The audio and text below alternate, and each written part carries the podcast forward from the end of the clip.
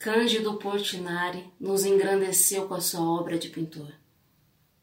Foi um dos homens mais importantes do nosso tempo, pois de suas mãos nasceram as cores e a poesia, o drama e a esperança da nossa gente. Com os seus pincéis, ele tocou fundo a nossa realidade.